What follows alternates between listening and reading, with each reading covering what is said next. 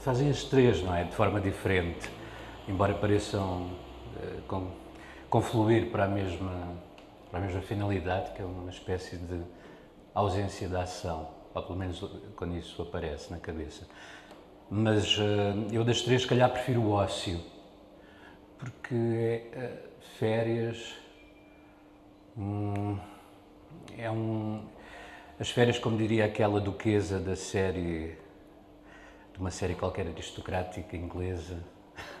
o que é que são os fins de semana? Não, não, é, essa, não é essa a questão, mas é o, o ócio induz num sentido de responsabilidade, isso eu gosto. As férias têm que usar o tempo para descansar e a terceira. Felicidade. Felicidade. Sei, essa é mais assustadora. Uh, porque é quase uma obrigatoriedade nos dias de hoje. E hum, os meus eh, os pontos de felicidade que eu consigo determinar no percurso da minha vida são de momentos de crise. Depois, os momentos que eu lembro com mais felicidade são momentos de crise.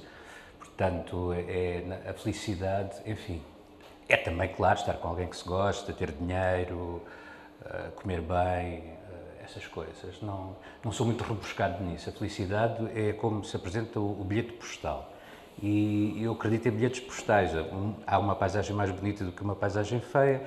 Há pessoas que têm, ao olhar, são mais bem parecidas do que outras que são feias. Hoje em dia as pessoas têm de dizer isso, relativizam tudo para não magoar ninguém, porque hoje gosta-se Gosta-se de um relativismo um bocadinho estéril, a meu ver. Mas pronto, voltando ao ócio, o, o ócio induz-me numa desorientação eu, do meu percurso do dia a dia ou do meu percurso de um determinado período em que eu digo agora vou fazer um intervalo e ponho-me ao sabor da minha vontade, que para mim é sempre qualquer coisa bastante equívoca, porque a vontade leva-me sempre ao erro. Mas, mas, estou livre, digamos, uma semana não vou pensar em termos de metodologia na minha vida acordar às oito ou que roupa vestir hoje. Eu tenho uma espécie de legalismo meu às terças visto, hoje não é o caso, hoje é segunda, gosto de vestir de cor amarela, há terças de cor verde, há quarta de cor de rosa, não sei, e as comidas também, sou muito, gosto, porque gosto de listas e gosto da profusão de regras, gosto de hierarquias, gosto de regimes militares, gosto da de, de complexificação, de, de, não gosto do sentido da liberdade total, vamos lá ver o que é que acontece e não sei o quê. E o ócio é exatamente esse, liberdade total, vamos lá ver o que acontece, que é um bocadinho câmara de oxigênio para depois voltar ainda a ser mais ortodoxo e duro comigo próprio em relação uh, a regras que me autoimponho. Uh, mesmo quando, por exemplo, eu agora vinha para aqui e vinha só a passear na rua e vou observar as pessoas, claro, isto é aquela coisa do clichê do ator que observa, que é para depois, naquele teatro que ainda se constrói a partir da composição de personagens, tirar uma coisinha deste ou daquele. Mas estou sempre, nunca consigo dizer, olha que interessante, isso é, não sei, eu estou sempre esta cor, não sei o quê. É uma coisa muito negativa que há em mim, mas eu pergunto também se esta há uma amargura que me permite todos os dias ainda continuar, porque eu comprazo-me às vezes no, na amargura e, na, e, nas coisas que correm mal. Gosto disso, gosto. Lembro uma vez quando fui, agora estou a derivar já, quando fui para o serviço militar obrigatório, pensava que chatice, ninguém quer ir, toda a gente tenta escapar, pelo menos os homens, naquela altura as mulheres não iam. E, e, eu pensava que ia ser um período terrível. E hoje é um dos períodos que eu lembro mais felizes da minha vida. E nada aconteceu lá de extremamente feliz, foi só aquelas rotinas, correr com a arma às 8 da manhã, são sempre cenários absolutamente que eu acho que são impossíveis de tu respirares, mas depois são sempre preços, tu, ou um período de doença no hospital, ou um ataque de pânico que eu tive numa certa altura, e esses são os momentos que eu guardo com mais saudade. são, uh, não sei explicar isso, deve ser um, aquilo que, que, os medievais chamavam uma tendência para a morbidez, não sei, mas, mas uh, gosto muito disso. Gosto deste Eu sou viciado em, agora não, porque estou a tratar, mas sou, parece uma, uma coisa de psicanálise, mas gosto de jogar, tenho o problema do jogo e passei muito tempo sempre com problemas de dívidas e não sei o quê, por todo o dinheiro que eu ganho ia para os casinos. E... Mas são esses os momentos. Eu hoje sinto saudade desses, muita saudade desses oito anos, sair do casino às quatro da manhã, não ter dinheiro nem para um café, chover no inverno. São, se calhar são, como eu não, não faço desportos radicais, não sei, são os períodos, são as fronteiras limite da, da existência. Uh, para mim, para a minha existência pacata. Por outro lado, eu gosto muito da pacatez e da regularidade e de uma vida. Um, o, a, a, rotina não me assusta nada, a rotina é demasiado atraente para mim, eu estou sempre em busca dessa rotina. Uh, pronto, voltando isto, ao, a, a felicidade é um misto destas coisas, entre a rotina, o mal-estar, e depois é aceitar quando acontecem esses momentos de felicidade. É? Uh, quer dizer, eu podia estar aqui a tentar compor, mas se for ao fundo do que eu penso, é mesmo isto. Quer dizer, se eu fizer uma análise, não vale a pena estar a dizer. Não, não, ah, não digas que és viciado no jogo, não, mas eu, essas coisas eu acho que fazem parte de ti, não podes estar sempre naqueles naquele retrato moralista que pedem de nós nas redes sociais, estamos sempre perfeitos, com os sorrisos e umas situações fantásticas e não sei o quê, e, e, temos sempre qualquer coisa moralizante a dizer sobre os outros, sobre o posicionamento político dos outros, sobre o posicionamento moral dos outros. E, e se, tu, se tu, se vocês me oferecem uma oportunidade para eu falar, eu como não tenho nada a perder, não tenho família para alimentar, não tenho perspectivas de futuro, agora que cheguei aos 50 e tal, é continuar e ver onde vai dar. Portanto, também como não estou a dizer que matei ninguém, acho que este tipo de confidências servem perfeitamente para uma conversa uh, que é sobre mim e sobre o meu percurso, já que me convidaram, porque isto tem importância no meu percurso. Os momentos de, os momentos de escuridão uh, são. O Einer Müller dizia, não é, que criava a partir de uma base do ódio. Não, o ódio é uma coisa que eu acho que só os privilegiados conseguem, porque é um sentimento tão forte, não sei o que é. Tenho ódio quando alguma coisa que eu tenho certeza que vai acontecer e não me acontece e fico frustrado, mas tu talvez um bocadinho, mas não é bem o ódio. Mas voltando e não continuando a derivar ao ócio, à felicidade e às férias, o ócio eu vejo então como uma câmara de oxigênio, onde eu posso fazer tudo o que penso. Uh, que não se deve fazer, é, para... é, como as orquestras, não é? Oxigenam com Brahms, Beethoven e Mozart, e depois fazem o repertório contemporâneo, Ligeti, Stravinsky, não sei, mas naquele repertório clássico, onde elas estão à vontade, onde elas regressam sempre para oxigenar. E eu, eu acho que, eu, eu, por exemplo, agora neste momento estou num momento de desorientação absoluta, eu não consigo escrever nada com a secretária desarrumada, a secretária está desarrumadíssima, a cama está por fazer. Eu gosto de uma certa ordem, sou daqueles com OCD, não é? Que organiza assim e põe assim tudo em. E as coisas só podem avançar quando uma série de coisas estão estabelecidas. Uh, senão é, é operar na ilusão para mim. Pronto. A felicidade é isto que te digo. As férias as férias eu acho que é, aquele, é, é, é num período grande de trabalho uh, quantificável, das 9 às 5, imagina que eu estou num projeto, fiz agora um com o Tonankit, que era 10 horas, e nós ficámos ensaiados de janeiro até julho. E foram seis meses de ensaio, foi ótimo porque atravessámos o período da pandemia e permitiu-nos não morrer à fome, recebíamos todos os meses. Embora tivemos que lutar, porque os programadores queriam sair do, do barco. Mas, e, e, e ao fazer isso, eu precisava a seguir esses sete meses, aí era uma noção, tenho a noção de férias clássica que o trabalhador do Inatel terá, com certeza, de, de, de descansar ao fim de, de, um tempo que pode ser duro de trabalho. Como tu precisas do domingo para descansar, eu preciso do domingo para descansar e para ir à igreja, porque sou católico, praticante, uma raridade no mundo das artes contemporâneas portuguesas, mas preciso muito. Para mim é mais importante ir à igreja do que descansar. Uh, mas é preciso desse dia, do dia de descanso, que está descrito na Bíblia e devia ser sagrado. Faz muita confusão sair ao domingo e ver cafés abertos e pessoas a trabalhar. Nisso sou muito intolerante. Não percebo, mesmo essas pessoas não sendo crentes, porque é que não têm direito a um dia de descanso. Estou a falar um domingo para eles ou pode ser outra coisa qualquer. Acho que devia ser obrigatório, não é? Pronto. E neste, mas nestes períodos do ócio, tu precisas ter sempre muito cuidado, porque como eu te digo, existem pessoas agradáveis a olhar, pessoas desagradáveis a olhar, há momentos que te levam para um túnel qualquer de, de carga demasiado negativa. Uh, Perdes-te muito em, em, ociosidades, que é um primo do ócio, não é? Ociosidade. Hoje, por exemplo, as discussões na internet sobre pontos de vista, Facebook, Instagram, Instagram não tanto porque é um meio mais vácuo, as pessoas põem imagens, as pessoas que não sabem escrever preferem o Instagram e, e, e ficam ali. Tá, tá, tá, tá, tá. eu acho que isso é, é. Essa é a parte do ócio que, que é mais tóxica, que é chamada ociosidade. Uh, vou, experimentar, fazer uma análise de laboratório de opinião, não sendo expert em nada, vou fazer. Eu, eu estou a misturar aqui os dois planos, o plano do dia, da, da meia-noite ao, ao meio-dia ou da meio-dia à meia-noite e o plano digital, porque ele consome muito tempo, mesmo para escrever, para mandar mails. Tenho o Facebook aberto, tenho o Instagram aberto e, portanto, hoje esta existência já se confunde, não tenho nenhuma alergia de, à, à, questão do digital, nem me sinto uh, superior se fechar as redes, como há muita gente moralmente superior, porque acha que é um sítio irrespirável e, portanto, é, é, não é isso, é só saber gerir, ter um bocadinho de cuidado. Há pessoas que gerem muito bem, há perfis que eu gosto de visitar todos os dias e, e tudo isso.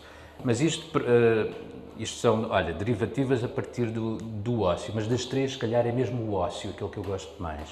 Uh, as férias têm um sentido muito prático e a felicidade é uma coisa sem fim, não é?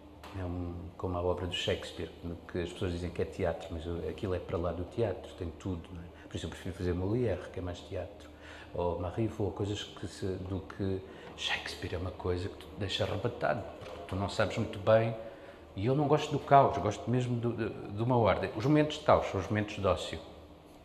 Estar deitado na cama, acordar quando quer, pronto ficar a olhar eh, para a televisão indeterminadamente, andar a arrumar coisas que já estão arrumadas, sobre tudo isso.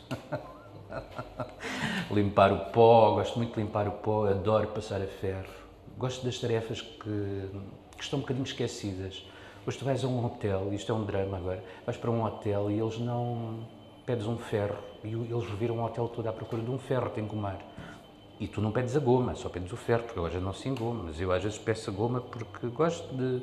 Eu acho que se as coisas ainda existem, não se devem deitar fora. E, portanto, nesse sentido, eu sinto-me conservador.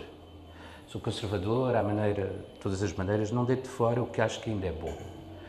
Não, não sou reacionário à maneira do Demestre, sou conservador à maneira do Burke, do, da, da, das pessoas, da linhagem política. Porque eu acho que o que é bom deve-se manter, mesmo que tenha três séculos, mesmo que esteja muito velho, que seja o casaco do nosso pai e do nosso avô. Se é bom, se nos serve, está à medida certa, o corte é certo, a cor é certa, cai-te bem, vais mandar fora por uma necessidade. Eu detesto quando me dizem, mas nós já estamos em 2021, este tipo de coisas já não se deviam discutir. Eu, mas, mas elas ainda têm um nome, ainda são nomeadas, mas porquê é que não se discutem? Os dados adquiridos são, são, uma das coisas que me fazem mais confusão. A mesma coisa com a noção de, de os católicos progressistas acham, e, e depois há grandes discussões acerca da abolição do purgatório, mas porquê que o inferno não pode ser uh, um sítio de fogo eterno e de sofrimento e os diabos ainda podem ter cauda e, e pata de carne? Porquê? Porque é demasiado gráfico, é demasiado infantil. Mas porquê?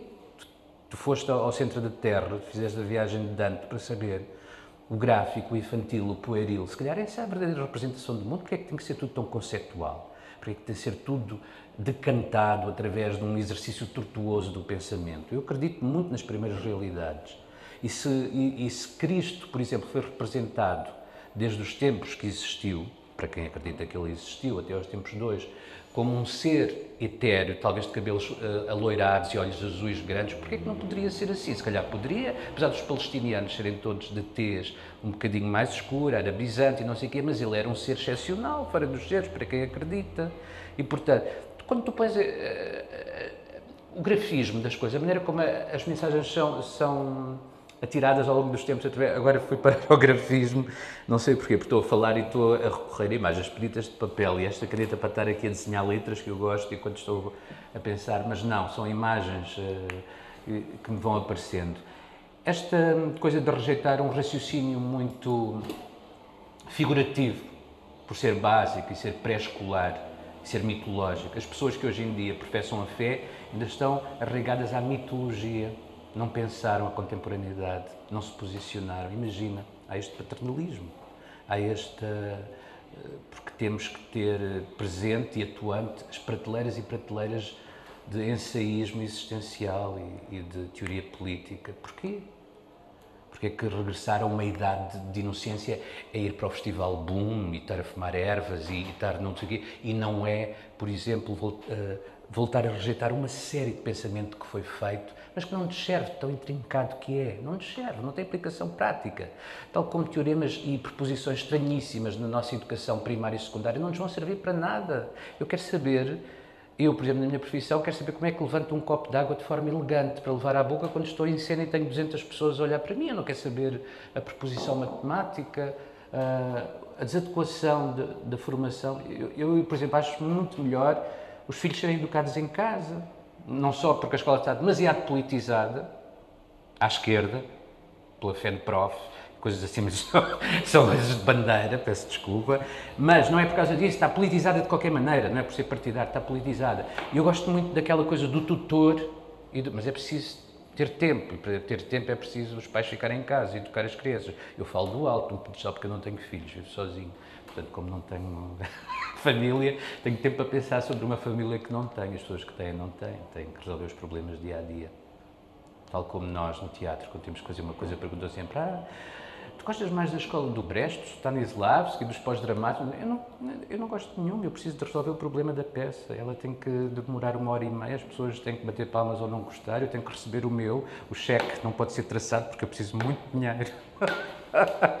dinheiro. Os artistas em Portugal têm vergonha de falar do dinheiro, que é outra coisa que me, que me faz eh, muita, muita confusão ficam horas a ouvir projetos absolutamente medíocres, artísticos. Ah, porque isto vai ser, não sei o quê, e tu. Uhum. Eles a repetirem sempre o mesmo vocabulário.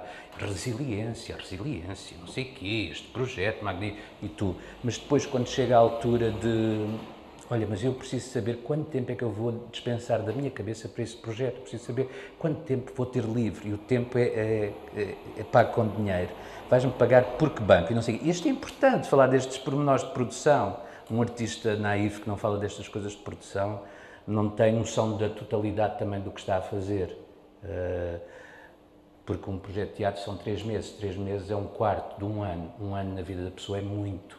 E, portanto, tu precisas de ter esta noção global, como dizem as massagens holísticas, não é? Uma, uma perspectiva holística da, da tua atividade. E a minha perspectiva, quando há, assinatura, não, não tenho assinatura, não quero ter, eu faço questão de não ter assinatura nos trabalhos. Uh, antes falávamos dessa coisa, faço espetáculos religiosos porque eu sou religioso, eu acho que nós nos devemos implicar naquilo que somos, também no, no, no trabalho, não é? Eu não posso fingir que vou fazer teoria brechtiana, marxista, não me interessa para nada. Acho que foi um equívoco e uma perda de tempo no século XX, o teatro brechtiano. Claro que aprendi também, eh, mas mais com as fábulas do Brecht e não tanto com a teoria subjacente às fábulas. Mas uh, estas coisas têm que estar todas ligadas e, portanto, não me interessa a assinatura. A descaracterização do, do meu trabalho é aquilo, se calhar, que mais me interessa. Eu adorava fazer um, um, um dueto com o Fernando Mendes, espetáculo, e gostava muito de fazer as coisas mais esotéricas, sei lá, do projeto teatral e da do João Fiadeiro, das, eh, porque eu acho que a realidade se pensa toda, da mesma, da, de, com a mesma importância. Uh, e há um pedantismo, às vezes, uma saloice no nosso meio que, me, que, que, que, eu já perdi algum contacto, devia estar mais em contacto e não estou. perdi o contacto. Pronto. É isso, isto tudo a partir do ócio, a ociosidade. Uh, Lembro de estar a fazer uma dramaturgia do Gil Vicente no Teatro Nacional São João, à, à, à, volta do breve sumário da história de Deus, com, hoje com o administrador, que é o Pedro Sobrado, do Teatro Nacional São João. E ele, a filiação dele religiosa, ele é batista, da Igreja Batista, é um fervoroso batista.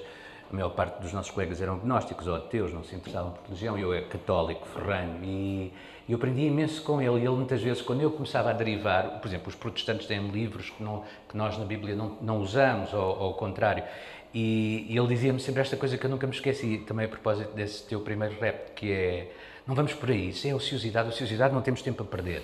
E é exatamente isso que eu me dou a mim próprio. Dessas três palavras eu escolho o ócio, porque eu, nos momentos de um bocadinho de confusão na cabeça, sem saber por onde vou, preciso mergulhar nesse tempo de perder-me e ociosidade para ver para onde é que vou na minha escrita de trabalho e na minha escrita do dia a dia. Eu agora vim aqui uh, falar estas coisas depois de comprar um livro sobre um livro não é de autoajuda, que eu, mas eu não tenho nenhum problema com os livros de autoajuda, mas é um livro de um, fa, de um frade que diz uh, descansar é preciso. E eu achei que era um ótimo mote para entrar nessa questão da ociosidade. Mas é assim um opúsculozinho. Não, sabes, é uma coisa até mais prática. É, não, não é. Não tem nada de, de muito ontológico, muito... Eu gosto muito de estar no palco, porque fico, dá-me adrenalina e não sei o quê. E eu gosto muito de ser ator, nunca quero deixar de ser ator, apesar de, às vezes, como, como espectador, não ver os espetáculos que eu gostava de ver e, portanto, ser encenador. Porque o encenador normalmente escolhe os textos, nem sempre é assim, mas escolhe os textos ou escolhe as ideias que quer fazer com um determinado grupo de pessoas. Eu gosto muito também dessa noção de família, como tinha o Cassavetes ou o Fassbinder, gosto muito dessa noção da família, da família artística, não é? Ou os círculos ligados à pintura do século XIX, os salões, eu gosto muito disso. Eu sei que há 200 pessoas a operar nas artes em Portugal, mas interessam-me só 12. E eu gostava de fazer uma família pequenina com essas 12, que depois vai ser eh, a peça para o mosaico. Mas o jogo é só porque nas noites em quando eu não estou em cena, e como não tenho família e não tenho responsabilidade, apesar de ter uma data de dívidas por saldar eh, oficiais, não é? À Segurança Social, à... às finanças, eu dava-me ao luxo, porque era também uma. dava-me prazer, quase um prazer sexual e adrenalina do jogo. É uma coisa que não se consegue explicar. Dizem que as pessoas que tratam disso, os psis, eu não acredito muito nos psis, nem na psiquiatria, nem na psicologia, nem nessas coisas, mas sou bastante cético, não é acreditar, não tem a ver com acreditar. Sou, tenho bastantes complexos e bastantes preconceitos em relação à psi e aos damas e essas coisas, mas eles dizem que, que é o mais próximo da heroína, de um chute de heroína. Eu lembro de ouvir uma história do, do escritor, o, o, Lobo Antunes, que também tem, tem este vício. Há muita gente que tem, pessoas que não falam, mas e aquele já venceu três cancros, não é? Ele dizia que os três cancros que venceu não foi sequer a parte mais difícil da vida dele. A parte mais difícil da vida dele é quando ele ainda tem que passar em frente ao casino de Estoril, que tem ligeiras tremulações e coisas assim, eu percebo perfeitamente. Eu agora estive a filmar em Elvas, com o Vítor também, uh, com o Vítor Gonçalves, num filme, e nós estávamos, e eu, eu auto-interditei-me, portanto não posso jogar em nenhum casino em Portugal. Mas estávamos ali em Elvas, ao lado de Badajoz, tenho dois casinos ótimos, um mais pequenino, mais doméstico e não sei o quê. Mas a minha sorte foi que eu perdi uh, a minha documentação numa outra viagem, portanto não tinha o cartão de cidadão. Porque é um imã, é uma coisa que, como tive dois dias de folga, fiquei ali a sofrer. Pois em Alvas não há propriamente muita coisa para fazer. Há 40 e tal restaurantes maravilhosos, mas não há comércio, não há sítio para gastar dinheiro. E, e eu gosto, quando me pagam, gosto de ir logo gastar dinheiro. Eu gosto, preciso de gastar dinheiro. Dá-me prazer. É sempre não tenho família, não tenho, assim, não tenho essas responsabilidades financeiras e porque pronto, é um, uma, um vício da mente, não é? Mas isto a propósito do jogo, não tem nada. E depois eu gosto muito do ambiente do jogo, gosto daquelas velhotas já de 80, 90 anos, se calhar já cheias de cancro, a fumar, a beberem whisky, vêm uns meninos muito bonitos ter com elas, elas dão notas de 56 para elas irem jogar às slot machines, gosto do cheiro a tabaco, gosto dessa liberdade das pessoas beberem whisky, fumarem, gosto do cheiro das alcatifas, gosto do cheiro a mofo, gosto daquelas pessoas desesperadas que estão atrás das máquinas a ver, porque já, não, já gastaram tudo, e gosto quando sai à noite esse cenário apocalíptico do, dos invernos ali à volta da. Por exemplo, eu, quando chego ao Porto vou logo para Espinho, são 27 euros o táxi, eu tenho tudo apontado nas anotações. Quando vou. Um, qual foi a, a, a, Troia também, quando estive em Setúbal foi a Troia, é assim, uh, sou um louco por casinos, porque gosto do ambiente todo Gosto do, das pessoas que o frequentam, são pessoas desesperadas, mas que acreditam todos os dias que aquilo revigora, não é? Estão às, às 2h50, já fazem uma fila, os casinos abrem aqui em Lisboa, não sei o quê, às 3 da tarde, não é? Às 4 e às sextas e aos sábados, tem que... E então dizem assim, ah, hoje veio trabalhar, vim, hoje vim, hoje, vim, hoje estou a pegar mais cedo no trabalho. Mas adoro esse mundo, quer dizer, e depois esta coisa, tu tens ali, eh, tinhas, começaste a noite com 3 mil euros, imagina, levaste 3 mil euros, uma noite, e estás com 5 euros já só no fim, porque perdeste tudo em uma hora, uma hora e meia, às vezes, se a noite for boa, pode render a noite toda. Então assim, guarda estes 5 euros para o táxi, ou, ou, se calhar isto ainda me pode dar um jackpot, uh, por exemplo, nas slots, mas no pano verde a mesma coisa, na relote francesa, na, na americana, na, no blackjack, essas coisas todas. E, e, mas também gosto de raspadinhas e gosto eu gosto do jogo todo, sabes? E isso não me posso uh, interditar. No Lottery Interdict Time, durante 5 anos, vamos lá ver. Gosto muito do jogo, não sei o que é essa adrenalina, não é? Que é uma coisa também próxima quando tu tentas atrasar o orgasmo, não é? Tentas, é, é aquela coisa, aguentar mais um bocadinho ali também, já não tens dinheiro nenhum, mas estás ali porque ainda pode, ainda pode. São as atrações da vida e saber que uma cidade tem isso, porque as aldeias não têm. Uma cidade, estás numa cidade e podes usar tudo, não é? Podes ir a um restaurante, podes ir a um cinema, a seguir podes ir perder para um casino, podes ir a uma casa de prostituição, podes ir, não sei, não sei, não é a cidade, não é? O Santo Agostinho dizia que na cidade é um sítio de perdição porque as pessoas estão todas muito mais juntas. O campo e o rural é muito mais próximo da santidade, porque o humano é, só faz lixo e é vicioso. Hum, eu comecei a, a eu nasci, eu nasci em África, em Moçambique, e depois quando cheguei a Portugal, é, isto para abreviar, é comecei a tomar realidade com esta coisa do teatro. Eu vim também com seis anos, portanto, antes dos seis anos não tinha realidade nenhuma. Comecei a ver peças na, na, televisão, peças estrangeiras, logo em bom, não perdi tempo com o português. não, na RTP dava umas peças fabulosas, o Jorge Silva Melo apresentava aquele programa de teatro e havia umas e comecei a ver filmes, não sei, vi dois ou três filmes que me influenciaram muito, da vida das marionetas, do Bergman, coisas assim ligadas a uma decalagem do teatro, mas ainda assim de teatro, não é? E lembro-me de ver, já não me lembro que texto era, de um grupo de, teatro, de, de atores alemães apanhados num bombardeamento, já quando Berlim estava a cair, dentro de um teatro, todos muito politizados e com um discurso fantástico, todos eles. Não era, não era o autor, nem o dramaturgo, nem o ensinador, todos os atores tinham um discurso politizado. E eu achei que o ator era, um, era uma profissão magnífica, onde se podiam discutir com outros. Eu gosto de falar e gosto de discutir e não sei. Foi, eu lembro, esse foi um clique. Outro clique foi quando comecei a ir ao teatro mais próximo da minha casa, que é o Teatro Experimental de Cascais, e vi aquelas pessoas magníficas, a Maria Albergaria, a, a, a Fernanda Borsati, a Maria do Céu Guerra, a, iam lá, faziam parte daquilo, a, sei lá, a Lia Gama depois, a Alexandra Lencastre começou lá. Eu gosto muito da questão das mulheres no teatro, que é o sítio excelência também, o Santos Manuel, que era fantástico e não sei o quê.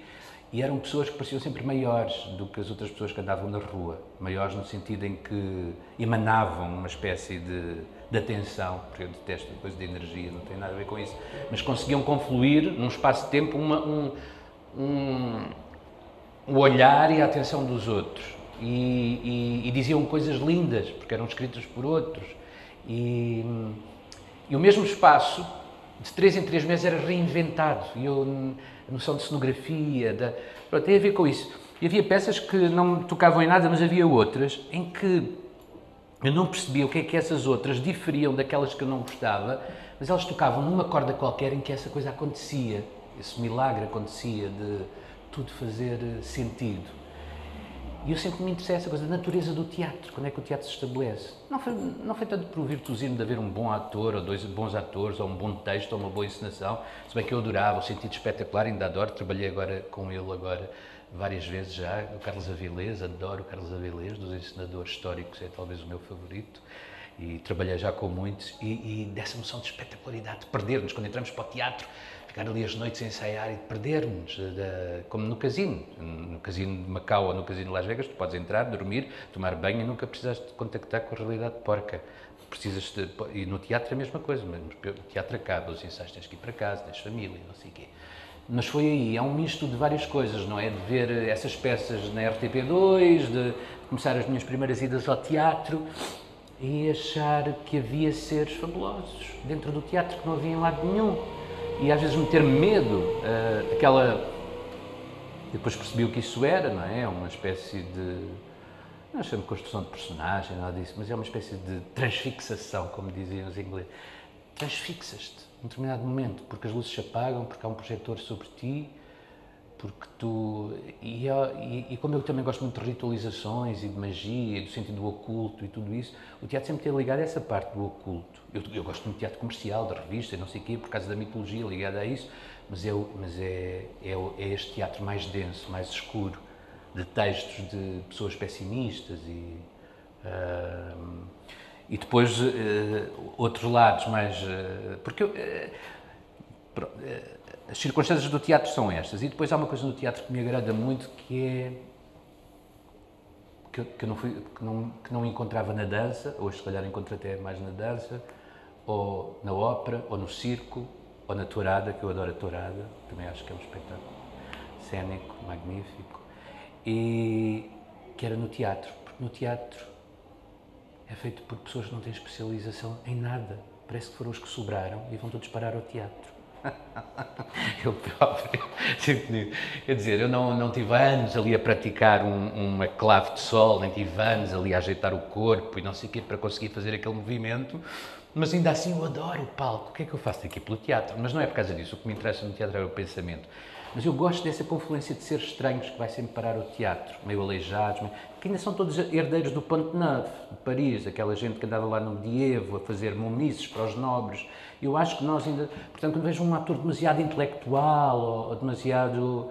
Uh, eu não, não, sou apologista da burrice, mas também demasiado, demasiado. Tem que ser um termo ali misterioso, tem que ser aquela coisa de saber fazer-se sem ter a noção de saber fazer. Mas foi, foi isso, foi...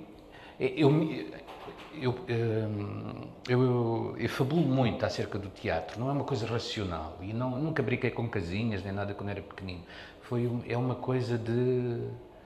Eu já que é uma realidade escura, de cave, e que se tu estiveres aberto a isso, tal como se tu estiveres aberto à oração, isso transporta-te para, para um outro sítio, para uma perspectiva absolutamente maravilhosa do, destas coisas que te rodeiam.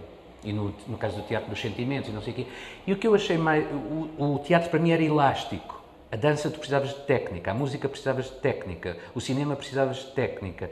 E no teatro uh, também, depois tu adquires uma técnica, mas uh, quer dizer, uh, o teatro podes fazer uma peça sobre um gancho, ou sobre um prego enferrujado, ou sobre o maior amor da nossa vida, ou sobre... Tinha este elástico que para mim nunca mais acabava. Se calhar estava errado a pensar assim, mas era, o, o, teatro para mim é um plano onde tu inscreves corpos e a partir daí fazes proposições, ou podes não inscrever corpos, porque há artes teatrais sem...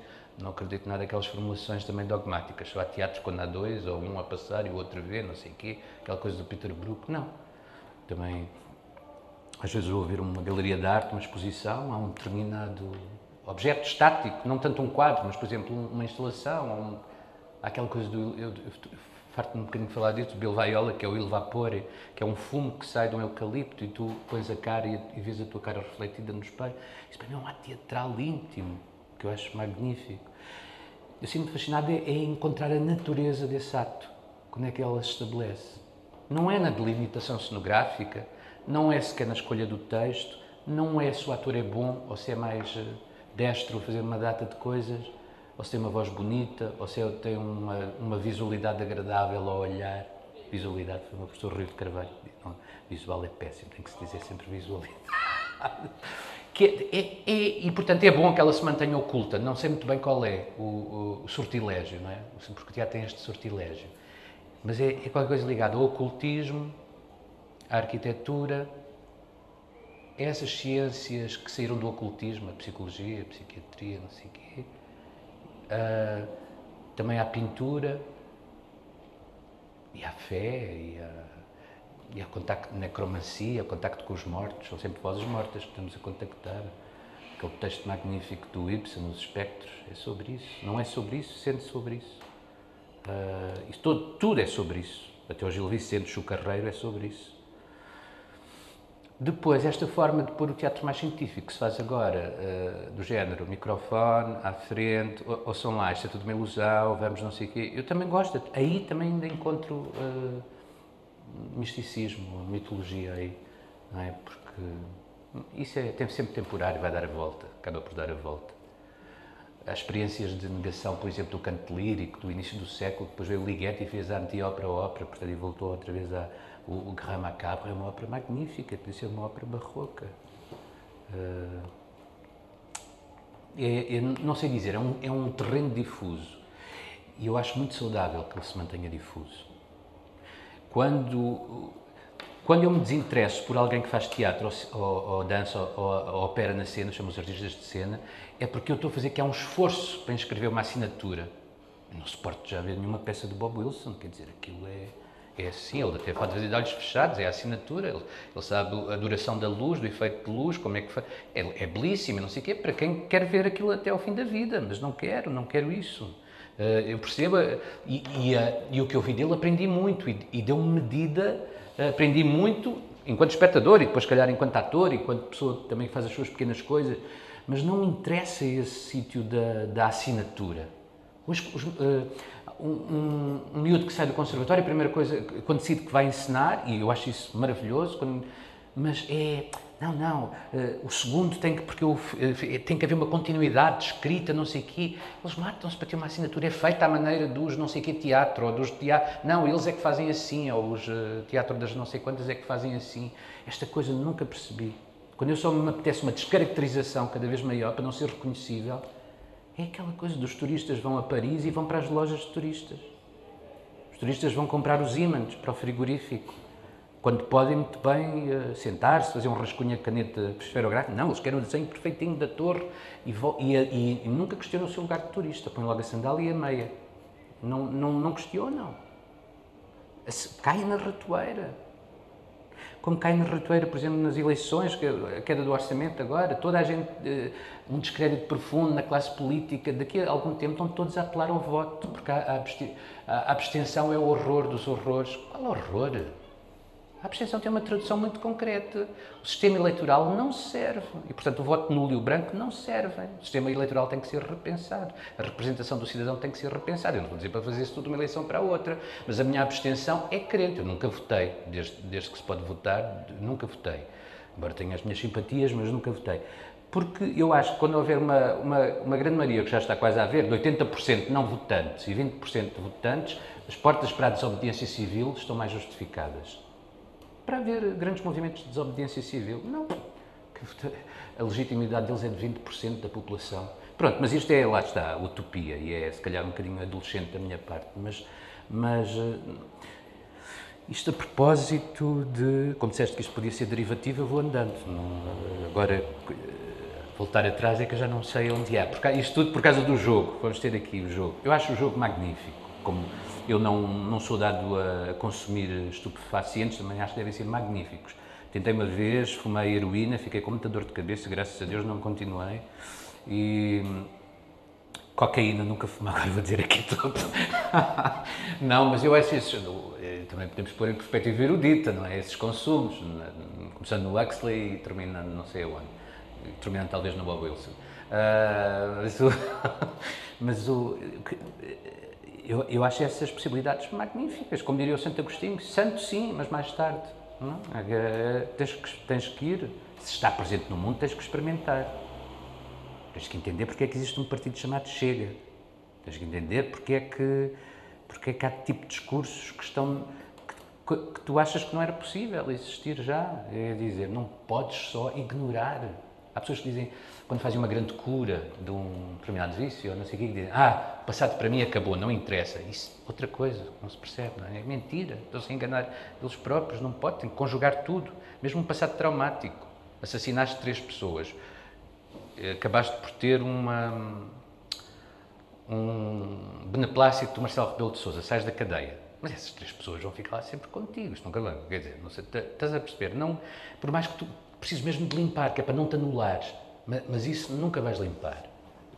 E, e, e, é bom que nessas experiências negativas tu encontres uma perspectiva qualquer, doentia, às vezes, de felicidade. Há uma obrigatoriedade de felicidade que me estrangula, lá. Não, está mesmo assim no limite, os, os discursozinhos da gratiluz e da gratidão e da, e da ai guerreira, tu consegues, estas coisas do, ouve lá, estou mesmo a seguir, devo ir para a Hungria do Vítor Orbán. Estás a ver? Mas, mas isto leva as pessoas, porque ah, depois de um período muito revolucionário, vem sempre um período hiperreacionário, uma coisa convida a outra. Este, esta estupidez de abolir o grego e o latim e de rasurar o Mark Twain porque é racista e porque não sei. É uma coisa que está experimentada há 200, há 200 anos, quer dizer. Eu acho que agora a perspectiva é nova e há uma perspectiva crítica sobre, e acho maravilhoso, mas este tipo de proibições, voltamos a, a sanear, vamos sanear o professor depois do 25 de Abril porque ele era não sei o quê, vamos sanear, deitas a água fora e o bebê, pá, eu, eu acho isto... Como é que podes abdicar de pessoas que carregam uma herança, nem que seja ultra negativa, mesmo que te ofenda todos os dias? Para mim a censura é absolutamente inadmissível, como a deslealdade também. Mas a censura e a deslealdade são duas coisas que, por exemplo, a assinatura não tenho, mas se calhar nos trabalhos, mesmo nos mais lúdicos, mas no Fedor, no Cortelin, no Labis, terei que ter estas questões sobre a deslealdade, sobre a lealdade e a deslealdade, a que uns chamam amizade, que é uma coisa muito particular. A amizade, quando tu no estrato social onde tu te moves ou na, na, comunidade da cidade onde tu te moves, quando as pessoas sabem que tu estás bem com o trabalho, chovem, é aquele clichê do povo, mas é verdade. Quando tu estás com vícios e problemas, as pessoas desaparecem absolutamente. Portanto, a amizade é mais complexa, mas a lealdade e a deslealdade é. Por exemplo, eu, há amigos meus que são. Eu não, eu não tenho posição sobre isso, não sei, não vou. Toda a gente tem muita opinião. A questão do Carlos Cruz e da. Estive agora num camarim com um ator que eu respeito imenso, que pôs as mãos no fogo disse: é tudo um, uma coisa montada não sei porque o que, mais, o que mais me comove ali é a lealdade, uma amizade que ficou perante o mundo todo de riste, não é? Jacuzzi, um jacuzzi, há alguém que essa lealdade, tomar a voz do outro. Uh, e isso eu admiro. Isso é o mais próximo da amizade que, que, que, eu acho. Que também tento pôr nos meus trabalhos. Essas coisas que nos acontecem todos os dias e tens que refletir, de cantar e pôr nos teus trabalhos. Não quero ter uma assinatura. Não quero fazer um trabalho que reflita sobre as condições do presente a partir da, de, dos estudos pós-brechtianos ou do Heiner Müller ou do Peter Handke ou dessa gente. Não quero. Quero. quero o meu, e depois, outra coisa que eu gosto. Eu gosto muito destes antigos. Vou fazer uma tragédia de Seneca os programadores, que a maior parte deles não lê, não pega num livro, tirando aqueles que são artistas, eles não sabem ler. E depois dizem, ah, isto de que ano é? Tão antigo. Qual é a atualidade? Bem, quando me dizem qual é a atualidade, eu atiro-me uh, ao teto. A atualidade é de haver uma pessoa, um cidadão, eu, neste caso Miguel, que, que estou a trazer este livro para o, para o debate público. Pode ser arqueológico, criptológico, o que quer que seja há uma pessoa na comunidade que está interessada, quer potenciá-la para outros verem e outros vão ser convidados a estar presentes nesta discussão. Atualidade, quer que eu traga o quê? Os livros sobre a condição do Me Too, o, pós-colonialismo todo, os estudos LGBTQI, ORS, TUVXZ, não posso, não, isso toda a gente traz, tanta gente que faz esse trabalho tão bem, não quero, e não, e, e atualidade é uma coisa, atualidade, atualidade é o que tu decides que é a atualidade. Parece aqueles livros, aquelas coisas que, os artistas modernos fazem. Ah, são só riscos, isso também eu podia fazer, o meu filho faz isso. Não, a atualidade é, é, o que nós decidimos. Portanto, se um, se um fragmento do escrito do Gilgamesh, da, da tragédia mesopotâmica, eu decido que é atual. Porquê é que é atual? Porque eu trouxe para a sua mesa e, portanto, é atual. Estou a pô-lo aqui, ele existe enquanto livro, existe enquanto manuscrito, está aqui, é presente. Vamos refletir sobre ele. Qual é a herança, como é que este pedaço pode existir num palco, materializar-se? As linhas de programação não são pensadas, por exemplo. O teatro que há, as performances não sei o que numa cidade, não são pensadas. Elas são, porque, também porque nós somos poucos artistas, mesmo assim, neste país. E, portanto, tudo o que aparece vem à rede. Depois é posicionado em lógica de armazém, nunca é posicionado em lógica de articulação, em lógica de pergunta-resposta, em lógica de reação, em lógica até de oposição. Oh, depois é tudo por temas. Ah, este ano no nosso teatro só estamos a programar a morte. São os seus clichês, é como os dias da música. Ah, este ano os dias da música é sobre o amor. Podes pôr tudo. Desde o Barro até a Maria Leal. Não sei, mas as pessoas, quer dizer, eu, e depois ninguém escrutina isso. Enquanto que os movimentos políticos, ah, ele não sei o quê, disse um número que está errado, não sei. Mas eh, nas, eu, eu adoro ler entrevistas nas partes culturais. Dizem-se as maiores barbaridades, tirando uma outra pessoa que às vezes refere, porque não se escrutina. E, portanto, tudo é aceitável, tudo é. E é este o meu ponto reacionário, é bastante, é, sou bastante reativo em relação a isso. E aceito que sejam contra mim, aceito que me destruam também. Aceito, eu gosto de sítio onde existe entropia. Por exemplo, o PC perdeu imenso agora. Não há discussão. O CDS está a desaparecer. Mas está efervescente, está, está ali a atividade. Não se interessa se são movimentos bárbaros do que são. Mas eu, eu prefiro assim uh, onde as coisas põem, se, se atacam, se fazem demolição, destruição, reposição, têm que ser reposicionados de uma forma radical. Os barões, por exemplo, o CDS, Nunes Melos e não sei o quê, que andaram anos, 19 anos, não conseguiram fazer nada pelo partido, acham que têm uma autoridade moral sobre um, um rapaz que, pronto, pode ser ingênuo e se calhar com ticos de ditador, mas eu acho muito mais giro ele mandar aquela tralha toda embora. Que horror, eu tenho tantos amigos, eu tenho uma série de amigos que saíram agora e não vou falar sobre isso. Mas uh, eu gosto disso, sabes, que... De, quando tu já não consegues operar, há, que arrasar. Eu acho bem o orçamento iria abaixo, quer dizer, se eles não se entendiam, aquela tríade, que ficou seis anos e toda a gente na altura do, de, do, desculpa lá pôr aqui um bocadinho de partidarice aqui, mas seis anos na troca do na, na, Passos Coelho, Secretaria de Estado, que eu não sei o quê, pronto, aumentámos para o Ministério, seis anos com a com anuência, de, normalmente, da zona ideológica que faz mais pela cultura, em qualquer sítio, pela arte e pela cultura, que é a esquerda, quer dizer, tem essa noção, sei, eh, em termos históricos, ao longo do século XX. Nada. Um, um, um, estatuto para o artista que, enfim, é aquele queijo suíço e aquela, aquelas lacunas, e uma rede de teatro já com 100 teatros inscritos, mas para aí 75 não têm programador artístico nem pensamento à frente, eles são um armazém, onde eles vão pôr Tony Carreira, Maria Leal, e depois põem, se calhar, um bocadinho lá uh, a Vânia Rovisco, não sei, um nome, uh, as coisas assim que me aparecem, alguém que faça um trabalho mais de investigação, ou que... Porque não há. E depois dizem que há, não sei o quê. Pronto, isso é a deslealdade com quem, com quem confia neles. Isto também gosto que apareça no meu trabalho, mas nunca sobre teatro, não, não me interessa nada fazer teatro político, nem teatro de posicionamento, nem engajé, não sei o quê. Interessa-me a questão do mistério, do grande mistério no teatro. É isso que me interessa. E, portanto, faço, vou desde o paródico até ao, uh, ao tento fazer até a uma coisa mais historicamente informada, como dizem na música clássica. Porque eu acho que aí tudo vive, tudo é possível, não é? É, é como teres este, este coisa e, tu, e o, o nosso tempo de hoje permite-nos só isto. E eu não quero esta forma, eu quero voltar ainda àquela. Se era uma outra, outra, outra, ir alargando isto. Hum, hoje é impossível fazer peças, as peças em um ato do O'Neill onde, onde, onde as coisas eram de negros, escravos, que eram feitos por brancos com a cara pintada. Tu percebes esse tipo de coisas, mas de, de coisa em coisa vai até qualquer dia tu não podes pôr uma, uh, figurar uma senhora de saia num, num, espetáculo, porque isso é uma forma de redução. Ou, uh, como, como existia agora, eu não sabia, um, um amigo meu que escreve guiões para cinema disse há um livro que explica como é que tu podes não ser acusado depois do filme estar feito de então qual é? Por exemplo, a personagem feminina tem que encontrar outra personagem feminina e que falem de um tema que não seja o tema dominante no filme. Ah, é, é um dos protagonistas tem que ser não sei o quê, o outro tem que ter, uh, outro tem que ser esquimó cega, não sei, estás a perceber? Pronto, isto é, e claro que estou a caricaturizar, serei carimbo reacionário, mas a questão é essa, isto faz-me aflição, agora tem que ter um manual de, de, então tenho que formatar a ideia, mesmo que se a ideia seja de um frico monstro, sair da minha cabeça, eu depois serei castigado pelo insucesso do meu trabalho.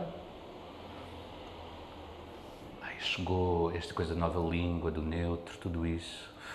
É vómito de jato, mas pronto. Santo, gosto muito do, da noção da santidade, gostava de ser um santo. Uh, mas santo, no sentido. Santos que assassinaram uma data de gente. Santo, que primeiro beatificado, primeiro venerável, depois beatificado, depois canonizado. Mas não sei ainda de quê. Apesar de já ter 51 anos, ainda não sei o que, o que é que ando aqui a fazer, mas gostava de ser. Gostava que a Igreja me santificasse e eu não. Uh, a igreja, ou, ou, sim, eu preferia que fosse a igreja. A santidade, eu acho que é onde todos nós queremos caminhar, queremos ser boas pessoas. A santidade é todos nós temos alcance de ser santo. Nós é que, bom, ah, o santo é uma coisa. Não é. Não tem que ser milagreiro, nem tem que ser mártir. No, na, na, liturgia da igreja, tu, tu, tu celebras os santos com a cor vermelha, porque todos deram a vida, a maior parte deles foram também mártires. Depois, a partir da Idade Moderna, podias ser santo sem ser mártir. E hoje podes ser santo, acho eu, sem. Eu, não, eu por exemplo, eu gostava de, de praticar a pobreza e a castidade. A pobreza pratico às vezes involuntariamente. Vais ser artista em Portugal e tens meio caminho andado para a santidade na questão da pobreza.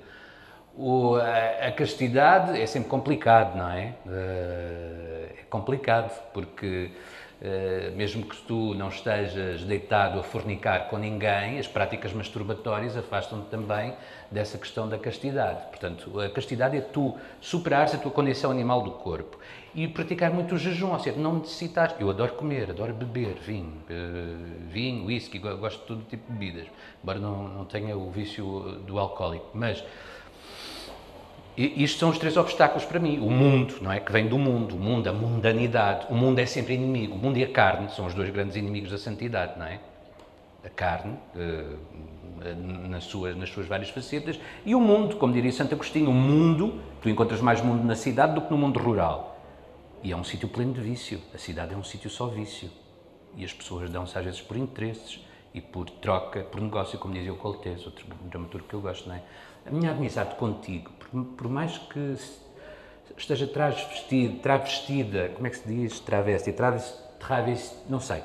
que esteja mascarada de uma amizade de lealdade, e aí por isso que me interessa a lealdade, a maior parte das vezes, em 80% das vezes, nestas relações da cidade, da urbe, do cosmopolitanismo, que os vai que, que o pessoal que frequenta o Lux gosta muito de utilizar esta palavra, ainda gosta, e ainda existe Lux, existe espírito Lux, que é o, o, mundano, não é? Esta coisa é mentira, isto é uma negociação sempre, mesmo quando eu digo que tu és o meu melhor amigo. Eu sei que estou-te a dizer isso porque tu operas no cinema e vais-me dar tempo de antena e tu vais dizer não sei o quê porque precisas de uma coisa minha e ele, e ele é disfarçado como sinceridade. Mas isto é sempre, porque isto é um vício da cidade. Nós existimos num espaço geográfico curto, na cidade, nós estamos diluídos pelo mundo inteiro e cada vez estaremos mais e os vícios vão nascendo, porque o humano com o humano dá sempre vício. O humano com planta, com animal, dá outro tipo de coisa, desinteressada se calhar. Mas uh, isto é filosofia própria, uh, rasca e minha. Hein? Mas humano com humano não há nada de bom, tirando a questão de se apaixonarem e às vezes apaixonarem-se mesmo, mas dura aqui um ano, relacionamentos e não sei o quê. Depois há filhos, isso é bom também. Eu acho os filhos hum, as coisas melhores que existem. Uh, e, e, mas, mas, mas, o resto é. No, no, no, mundo rural, não. Tens que gastar tempo para. Imagina, no mundo rural, onde não tens uma loja lá onde podes comprar o que precisas, feito por outros. Estou a falar do mundo uh, romantizado, não é? Tens que ir cavar, tens tempo, gastas o dia em horas, porque aquilo leva-te horas. Alimentar os animais, fazer os trabalhos, os trabalhos e os dias, como diria o poeta latino. E aí tens menos tempo para a maldade que te é intrínseca. Uh, porque isso, isso, é outra coisa que dizem os santos todos. A nossa maldade só pode ser extirpada através da oração. E de uma. Não interessa se é canónica, se é o Pai Nosso, é, mas é uma oração, uma conversa contigo e com um ente que é absolutamente outro. Não é uma imanência, como diz a, a antropologia e a sociologia, duas disciplinas marxistas que são um equívoco também, na minha perspectiva. Não, não, não pode ser. Que, é, é, Deus é absolutamente outro, é um ser sobrenatural. Não é nenhuma imanência, nem é a minha imagem, não é nada. Isso é tudo balelas. Para simplificar. É alguém aterrador e castigador também. As pessoas dizem, ah, não, isso é no Antigo Testamento, já superámos, não superámos nada. É viver todos os dias com, este, com esta noção. Em relação aos espetáculos desopilantes, cumprem um bocadinho essa função do momento de desorientação. Por exemplo, se eu agora me dessem a oportunidade, um espaço, dinheiro, para contratar 3, 4 pessoas, fazer um espetáculo desopilante, porque estou perdido por 100, vamos perder-nos por mil. Um espetáculo, o Mina Jéssica, a Melania Melanoma, eh, mas havia aí uma coisa muito saudável, que é exercitar a família, não é? Tinha sempre os mesmos, mais ou menos as mesmas pessoas que quisessem vir. Sara Graça, o Vitor Gonçalves, a, a, Inês Nogueira, são pessoas que, que eu acho que podem ser minha família, porque gosto de pessoas... Uh, não sejam pessoas gratiluz, não é? Que estão aí todo... Não, são, vêm, vão e não sei o quê. Gosto dessa noção de família mais móvel. E esses espetáculos cumprem isso. E depois, é, é, como, não, como não tenho responsabilidade institucional, não estou no Dona Maria, não estou no CCB, não estou no São Luís, não estou no não sei quê, hum, porque não há nada a fazer. Quando estamos num desses sítios, mesmo que, a, nossa ação é, é, é, é, condicionada, condicionada por nós próprios, por autocensura. Pá, estou aqui, não vou falar disto. É, acaba sempre por ser. Gostava também de não ser assim, tendo todos os dias caminhar, mas é sempre. É sempre assim. Eu próprio estou-me a programar aqui para falar contigo porque tu me perguntas estas coisas. A mesma coisa quando eu apresento trabalho nesses sítios. Eu sei o que é que, o que, é que eles querem que eu apresente lá. Embora eu também queira apresentar umas coisas se calhar, eles não. Portanto, é, é sempre um jogo. E, e, e, eu acho que seja saudável assim. Mas, por exemplo, num sítio uh, onde me dão a total liberdade, ou num sítio que eu encontro num vão de escada, numa loja abandonada e não sei o quê, digamos que eu posso treinar. E a performance é um sítio de tu elasticizares até ao Z aquilo que no, no institucional estás a ir ainda no M ou no O, percebes? No abecedário. E é, é, é tu abrires caminho à katana, que é para depois vais, eh, vais dar forma a essa coisa mais selvagem num espetáculo mais formatado. E isso tem essa função. Estou a falar na função do, do método, do, do, meu método, porque é que faço esses, esses espetáculos mais uh, uh, imperfeitos, ou mais desopilantes, ou mais... Depois caem sempre na, no excesso e talvez na parte do riso e tudo isso. Mas o, o, os outros são recuo, por exemplo, os espetáculos também muito ligados com a questão confessional são, eu ainda.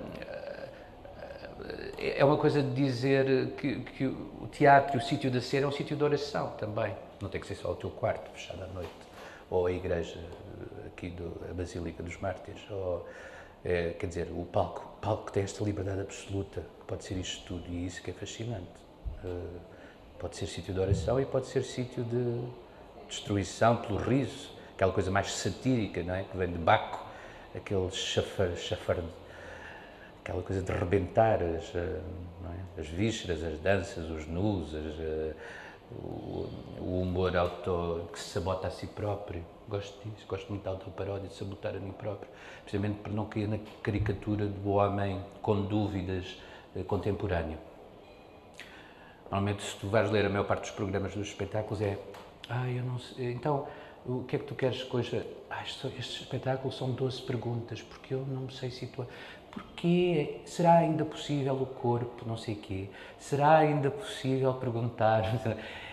Há, uma história para aí dos anos 90 até os anos 10 que todos os programas de espetáculos ou de apresentações públicas são perguntas. O texto dos autores, dos ensinadores. Eu não, eu sou afirmativo, eu prefiro, eu e uma série de vezes, mas eu pertenço àquela, àquelas pessoas que são afirmativas. Isto é uma casa, isto é uma flor, o cão mija na parede. Pronto, gosto de coisas assim, tum, tum, tum, com ponto final. Não gosto disso, porque isso é, é, é também. Ai, eu não sei. Isto é sobre a memória, o corpo e o não sei o quê. Então, na dança, isso é.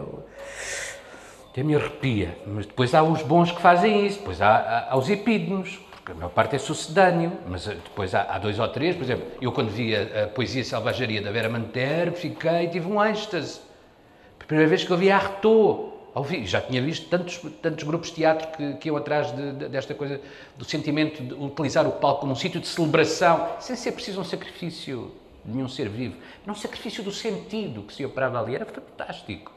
E, e, e, uma série de outros espetáculos também, estou a falar disso, mas a Marlene Freitas, quando faz aquelas, uh, aquelas pulsões do corpo dela, aquele movimento que ela utiliza, e aquele, as bacantes, foi os melhores bacantes do mundo que eu já vi, uh, Eurípides, uh, feito, foi, foi feito por uma tipa da dança, que não utilizava nenhuma palavra.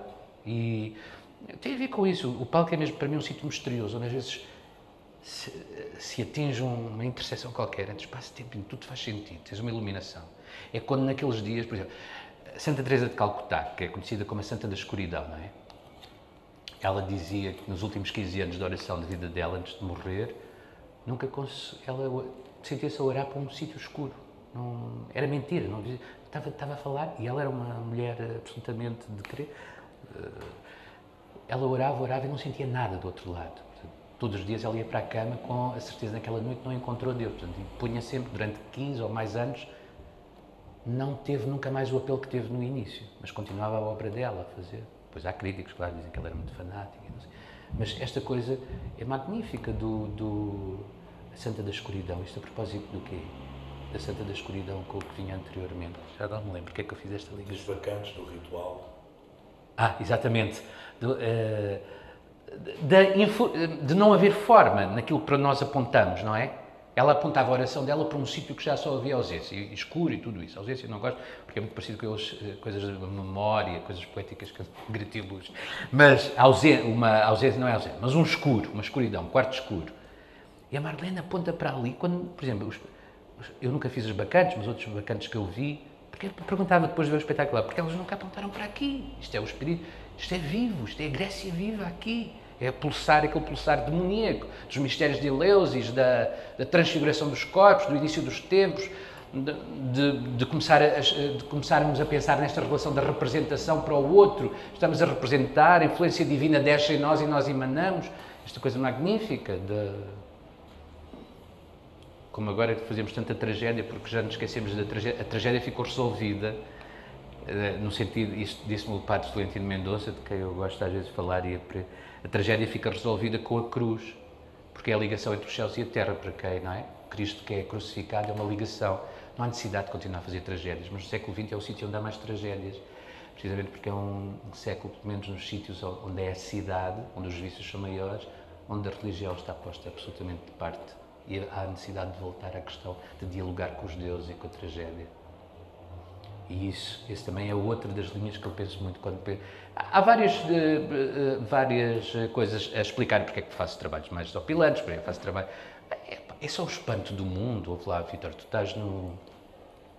Estás no mundo e as coisas vão-te espantando. E quando não tens filhos para alimentar, nem trabalhos para fazer, tens mais tempo, e o tempo é precioso, percebes? E começas a pensar nestas coisas.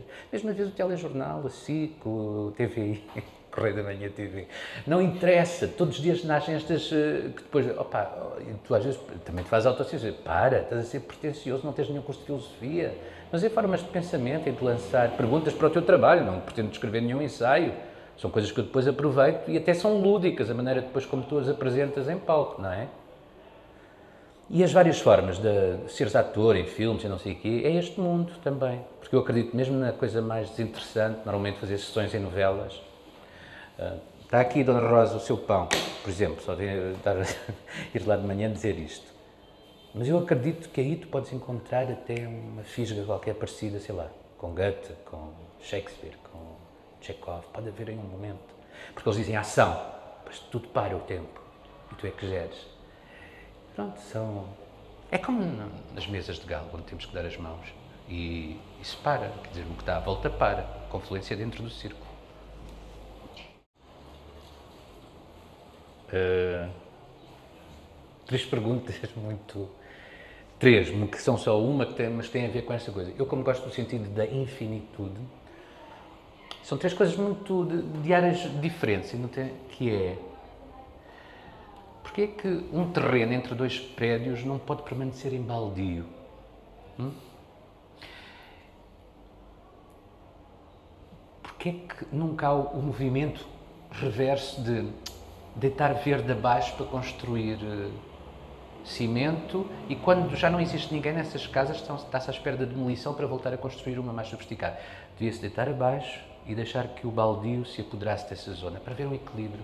Não há hoje quase nenhuma paisagem onde tu olhes e realmente não haja uma linha arquitetónica, não sei, isso faz muita aflição. E, e eu pergunto, porque se, se, as outras pessoas têm esta noção de que o mundo uh, é redondo e não é plano, como, voltou, como se voltou a acreditar, que o mundo é plano e, portanto, vai sem fim o verde. O verde temos tem um determinado sítio. É uma coisa meio ambientalista, mas uma coisa de, em, que a, a, em que a diversidade está realmente ameaçada, no sentido em que nunca ninguém vai deitar abaixo betão para construir, deixar crescer sequoias. E isto já devia estar adquirido. Não é só reflorestação. Reflorestação é no sítio que está livre. Devia-se ocupar o sítio que está ocupado. A outra pergunta é: por que temos tanto cuidado com a alimentação quando vivemos ao lado de antenas eh, transmissoras de alta radioatividade e que nos deixam cheios de cancro.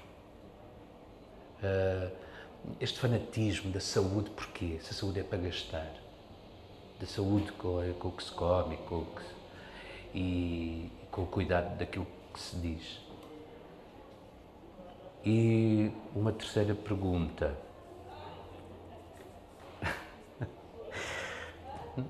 São só duas.